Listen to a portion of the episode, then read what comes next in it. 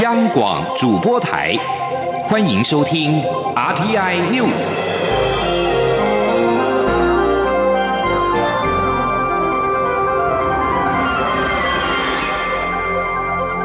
听众朋友您好，欢迎收听这节央广主播台提供给您的 RTI News，我是张顺祥。新加坡国会大选落幕，反对党工人党成功的抢占实习。加入新加坡前进党的李显阳十一号表示：“这是新加坡人的胜利，能自豪说出我们是新加坡公民，投票给反对党。”新加坡十号举行国会大选，人民行动党虽然是赢得八十三席，反对党工人党也成功的抢占实席，除了固守阿育尼集选区跟后港单选区之外。在赢得盛港集选区，总理李显龙的胞弟李显阳大选前加入到反对党新加坡前进党，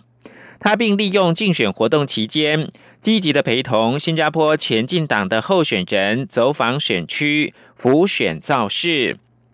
人民行动党的得票率重挫，反对党成功的赢得自独立以来的最多席位。新加坡的国会将迎来最多的反对党议员。李显阳强调，这对新加坡人而言是充满了意义的胜利，也是重大的第一步，让新加坡迈向透明和克责的机制，打破人民行动党的集体思考和利益冲突的困境，打造富有同理心和民主的新加坡。李显阳表示：“我们正开始要破解迷宫，寻找出路。”而在香港方面，民主派的立法会初选第一天投票结束，港大法律系的副教授戴耀廷表示，十一号有超过二十二万人进行电子投票，已超过原定两天十七万人的目标。他预期九月的立法会选举的时候，会有更多人支持民主派。学者戴耀廷负责协调民主派的初选。十一号晚间九点投票结束之后，他在社群平台脸书上面表示，有二十二万八千九百八十三人参与电子投票。按这样的情况来看，十二号整个初选结束，可能会有超过五十万人投票。《明报》则报道，参与协调民主派初选的立法会前议员欧诺轩以及民主动力召集人赵家贤晚间会见记者。欧诺轩表示，截至到晚上的八点，民主派初选达到超过十九点三万人的投票数字，赞扬香港市民就是这么可爱。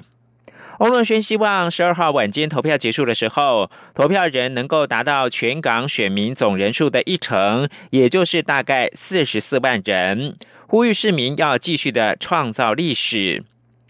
至于原定的目标十七万人，则是二零一九年香港区议会的选举当中，泛民主派总投票数大概一百七十万票的一成。欧诺轩表示，投票人数反映市民对香港的忧虑。接着把新闻焦点回到台湾的第二十二届台北电影奖的颁奖典礼，在十一号晚间举行。最佳男主角是由莫子仪拿下，最佳女主角则是由王静获得。最佳导演颁给了下半场的张荣吉。返校拿下了最佳剧情长片跟最大奖的百万首奖，夺得了六个奖项，成为本届的最大赢家。莫子仪以主演《亲爱的房客》拿下了北影的影帝。他颁奖的时候，感谢导演郑有杰，也感谢他过去的表演老师。今年最佳的女主角奖是由卖作片《返校》的王静夺得。王静听闻获奖那一刻，因惊喜而落泪。他上台时感谢家人之外，也特别感谢剧组在所有人都放弃他的时候选择了他，并且谢谢电影人以及观众。返校由游戏改编，去年在台湾引爆热潮，全台的票房突破新台币二点六亿。第五十六届的金马奖返校拿下了最佳新导演、最佳改编剧本等五项大奖。这一次在北影当中，除了最佳女主角之外，返校也获得了最佳剧情长片、最佳视觉设计等五项大奖。最佳导演是由电影下半场的导演张荣吉夺得。他从大学时期就开始参与多部短片以及纪录片的制作。张荣吉领奖之后表示，很感谢电影带给他到领奖台。农委会牛结节疹紧急应变小组十一号傍晚表示，金门的蓄事所再添一头疑似牛只，已经完成了扑杀进行焚化销毁。另外，兽医在完成访视四十九场四百六十八头之后，发现有疑似症状的一共有十二场，有症状的头数合计有五十头，都已经对该等牧场进行了移动管制。并隔离疑似离病的牛只。金门县将持续主场调查全县的牛场疫情的状况，并隔离离病的牛只，以及加强畜舍的消毒跟灭蚊。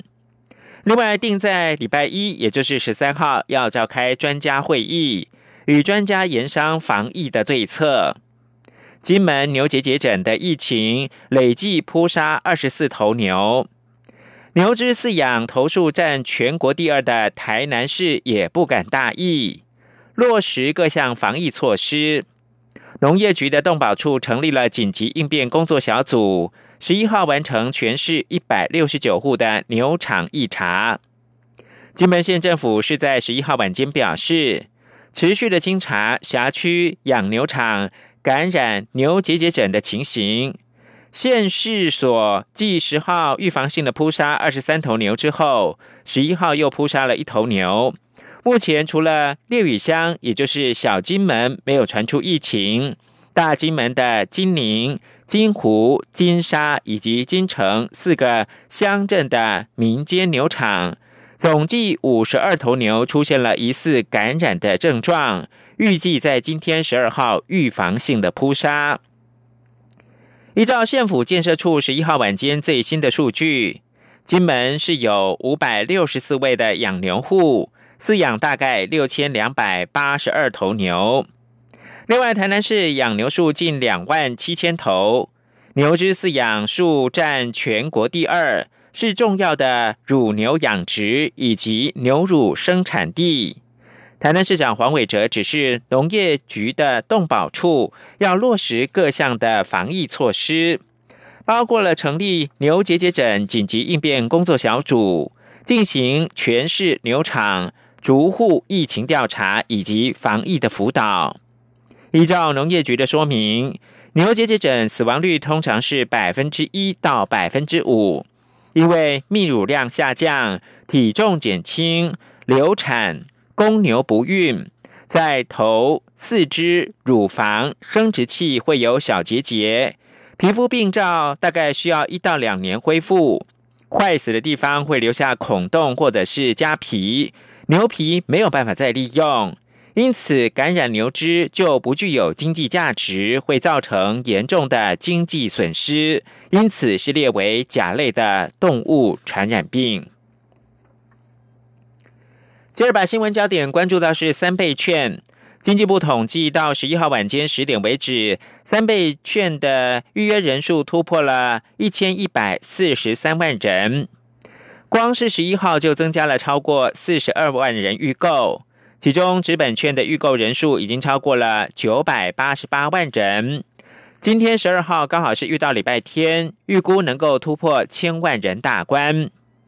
选择资本券的人数有九百八十八万五百九十二人，占全体预约人数百分之八十六点四。其中到超商透过事务机预购达到九百三十二万四千一百二十六人，是最大宗，占整体资本预购的百分之九十四点三六。官网预购有五十五万多人。经济部分析数据显示，大部分民众还是习惯到实体通路来付费预购。预估在第二波预购截止之前，也就是今天，纸本券预购数就会正式突破千万人大关。另外，在绑定数位券的人数是一百五十五万人以上，其中使用信用卡是最大宗，高达一百零四万五千九百八十六人；电子票证超过十九万人，行动支付超过三十万人。振兴三倍券即将正式上路，经济部的工业局也宣布，全国的观光工厂三倍券三重加码优惠列车开跑。将串联全台湾的百家观光工厂，推出去游工厂打卡送好礼，一点五倍乐购购以及买一送一超划算三大加码优惠的方案引客，以实际的行动扩大行销，振兴观光工厂。国发会表示，台南市盐水区的月金港在。前瞻基础建设计划积极的推动之下，现在已经制成了集观光、乐活、清水城的历史文化园区，是跨区域整合相当成功的案例。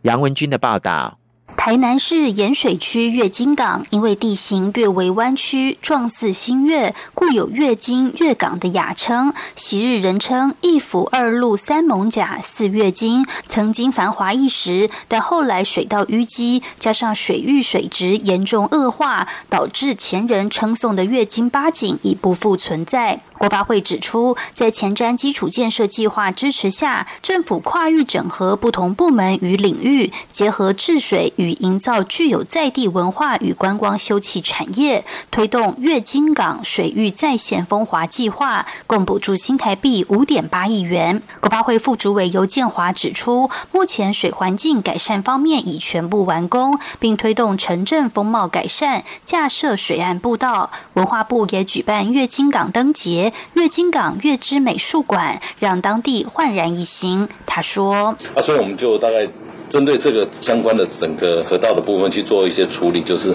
第一个把所有原来的淤泥的部分把它挖除掉，啊，能够。”低洼的时候，到时候可以当做滞洪的功能，这是一个部分。第二个部分就是希望说把原来的河道淤积的部分，把它都能够打通。所以平时的时候也有一些河河川的戏水的一些功能存在，这是一个部分。尤建华也说，月金港水域能再现风华，除了唤起盐水历史人文记忆及振兴盐水观光产业外，更展现中央机关各部会与地方政府跨域整合的完美成果，是集观光、乐活、清水的历史文化园区。相信未来台湾的水环境不再只是灰色的水泥建设，也能利用水岸空间与滩地串联路网，营造休憩的景点。中央广播电台记者杨文君台北采访报道。接着，请听记者杨仁祥跟江昭伦的专题报道：国境之南，看见屏东潮州的新生命力。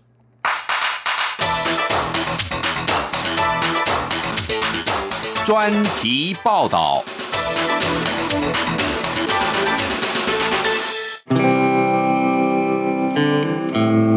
潮州，屏东平原上的历史小镇，早年是南来北往农业物产的集散之地，百工百业也相当繁华。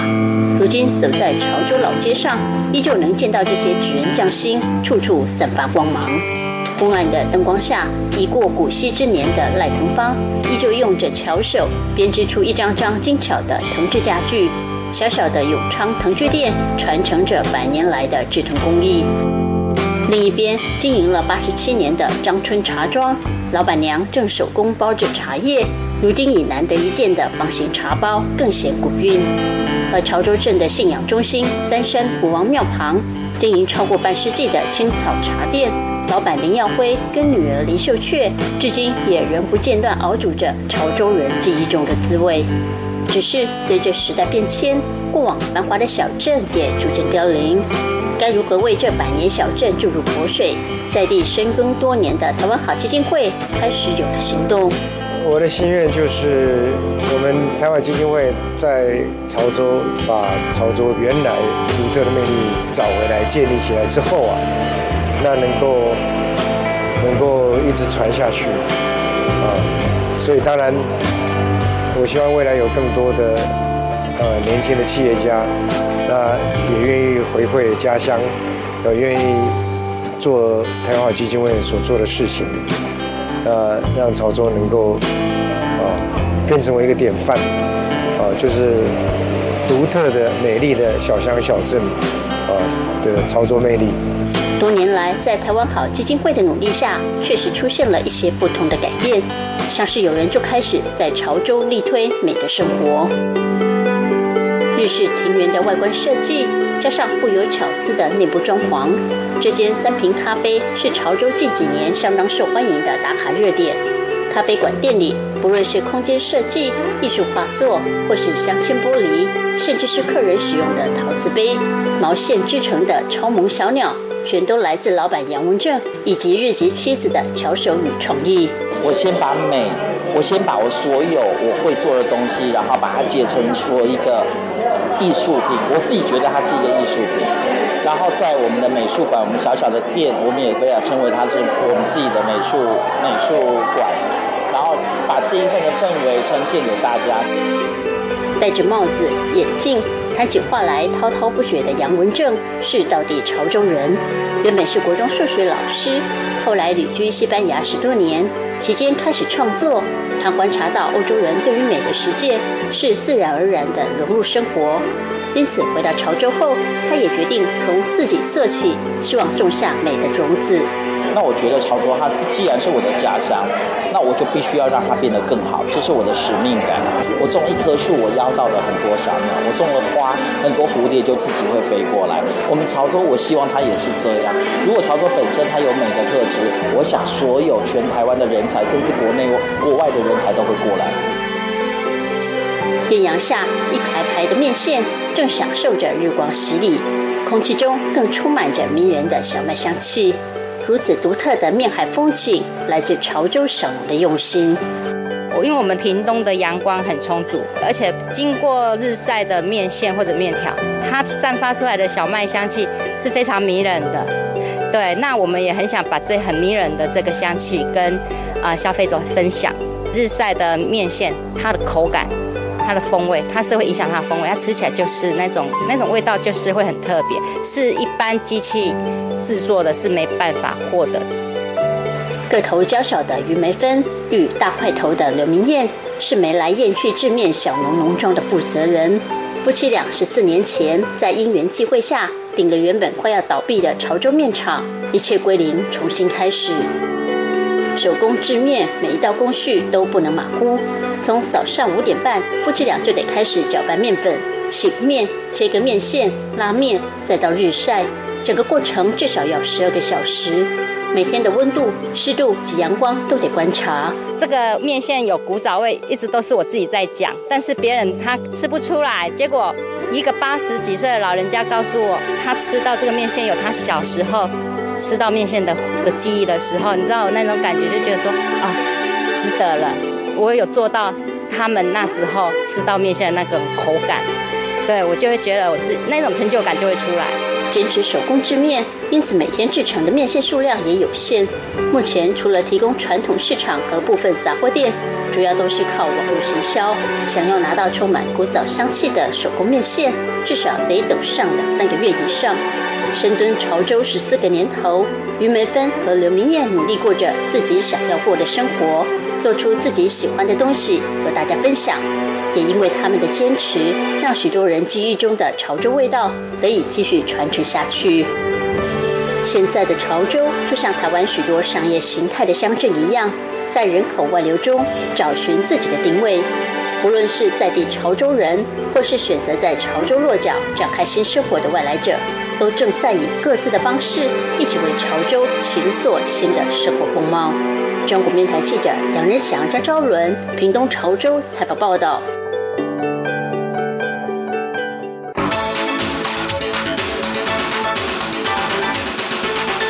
我是黄宣荣医师，指挥中心鼓励民众例行防疫新生活运动。民众外出购物时，请务必配合业者的防疫措施，例如量测体温、清洁双手等，请与他人维持一点五公尺的社交距离，或全程佩戴口罩，避免用手重复触摸商品。结账排队时，与其他消费者维持适当的距离。购物结束后，最好可以用肥皂洗手。有政府，请安心。资讯由机关署提供。现在是时间，台湾的清晨六点五十分，我是张顺祥，继续提供新闻。因应港区国安法的实施，陆委会在官网设置了国人赴港澳动态登录专区，期盼前往港澳民众填写基本资讯。行政院长苏贞昌十一号受访时表示，港区国安法是一部恶法，必须要小心的因应，而且要向民众说明去香港的可能风险。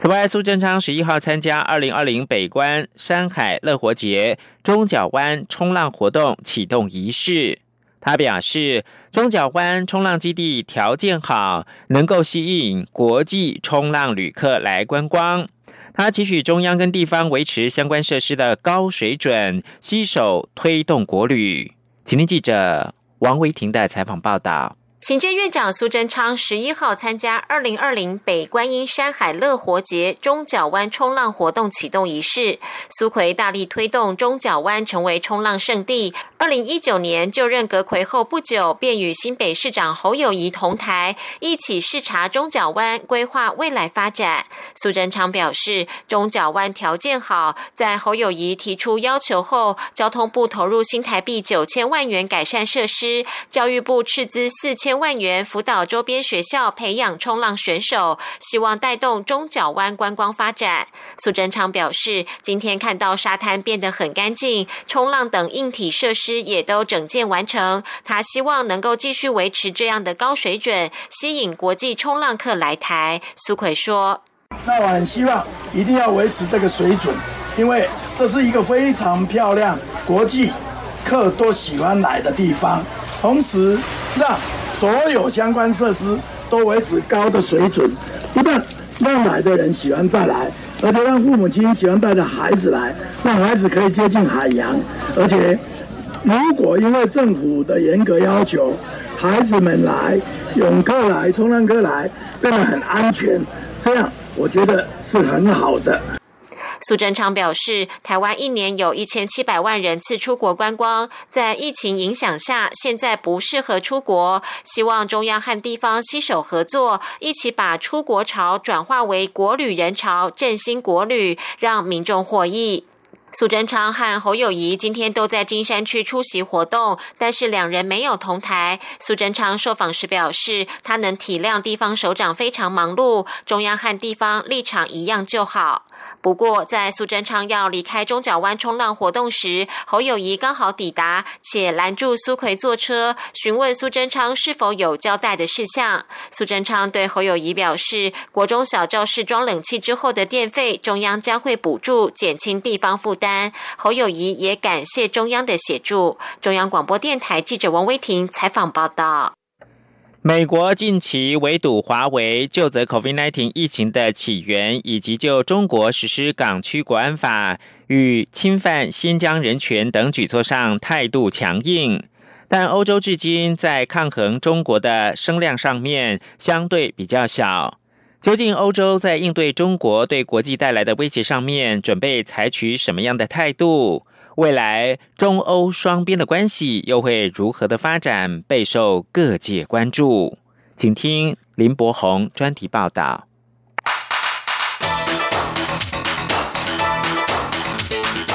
专题报道。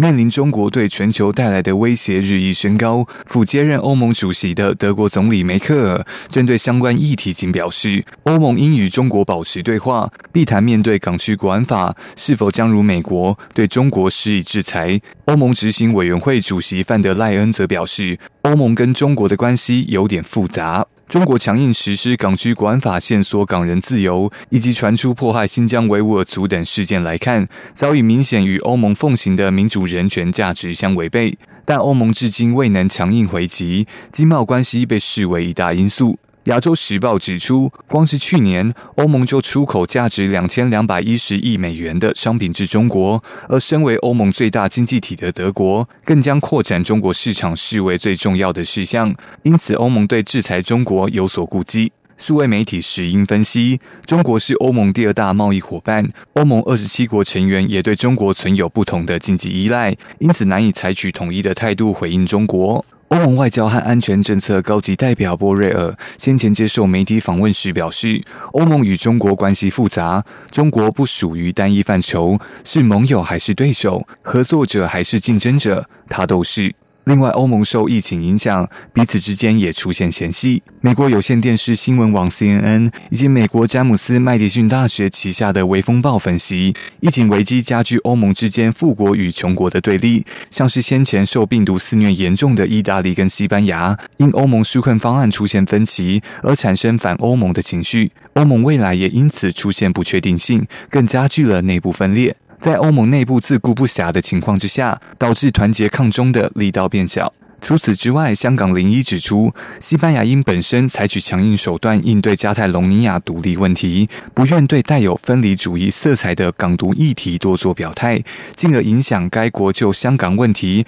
参与欧洲抵制中国的意向。意大利与葡萄牙更因加入中国提倡的一带一路跨国经济计划，而与中国经贸关系紧密。早在去年，西方国家就新疆人权问题谴责中国的时候，意大利、西班牙和葡萄牙这三国就不在连数的国家之列。由此可见，在疫情加剧欧盟分裂、部分国家又与中国经贸大举合作的情况之下，欧盟要团结救责中国并不容易。事实上，欧盟不是没有发出对中国强硬的声音，像是欧洲议会近期就对港区国安法的通过表达愤怒，并表示可能敦促欧盟将中国告上位于荷兰海牙的国际法院。这是欧盟目前就中国在侵害人权上所发出的最严厉声明。欧洲议会对中关系代表团团长包瑞汉接受石英访问时表示，欧洲议会一直是对中国侵犯人权行为的最直言不讳的批评者。不过，显然一些成员国似乎相信，他们可以将这类批评外包给欧洲议会。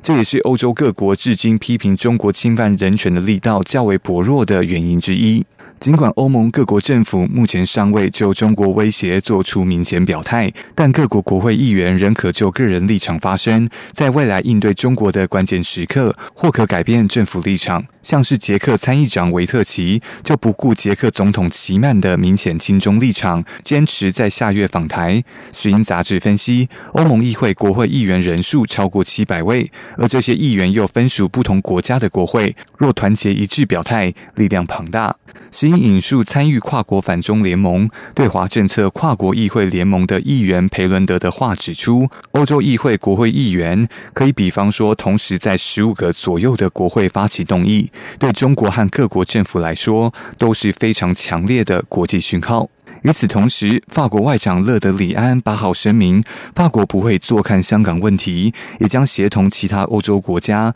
在适当时机采取行动。而德国朝野近日也对梅克尔采最低限度表态中国在香港和新疆的迫害有所批评，可见得未来若中国持续严重侵犯人权，即使欧洲互有歧义，与中国经贸仍密切，也不会让坚守的民主与人权价值在世界的另一头遭到践踏。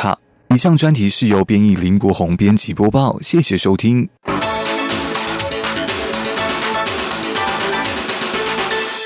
由于包括拘押跟禁止出境等在内的中国当局任意执法风险升高，美国国务院十一号警告旅居中国的美国公民务必要更加小心。华盛顿和北京最近相互的对对方官员寄出了签证禁令，凸显双边关系不断的恶化。最后要关注的是 COVID-19 的最新新闻。截至到格林威治标准时间十一号的十九点，也就是台湾时间的十二号凌晨三点，全球至少五十六万一千五百五十一人死于俗称武汉肺炎的二零一九冠状病毒疾病，确诊病例数超过了一千两百五十八万。另外，在东京方面呢，东京都两百零六人，日本各地十一号一共是三百八十六人确诊感染二零一九冠状病毒疾病，包括了机场检疫确诊等，累计境内确诊增到两万一千五百八十四人，加上钻石公主号一七百一十二人，总共是两万两千两百九十六例。那么另外呢，一项最新研究表示，血糖浓度异常过高的2019冠状病毒疾病的患者，死亡风险是血糖比较低患者的两倍以上。而原因是什么呢？仍有待厘清。以上新闻由张顺祥编辑播报，这里是中央广播电台台湾之音。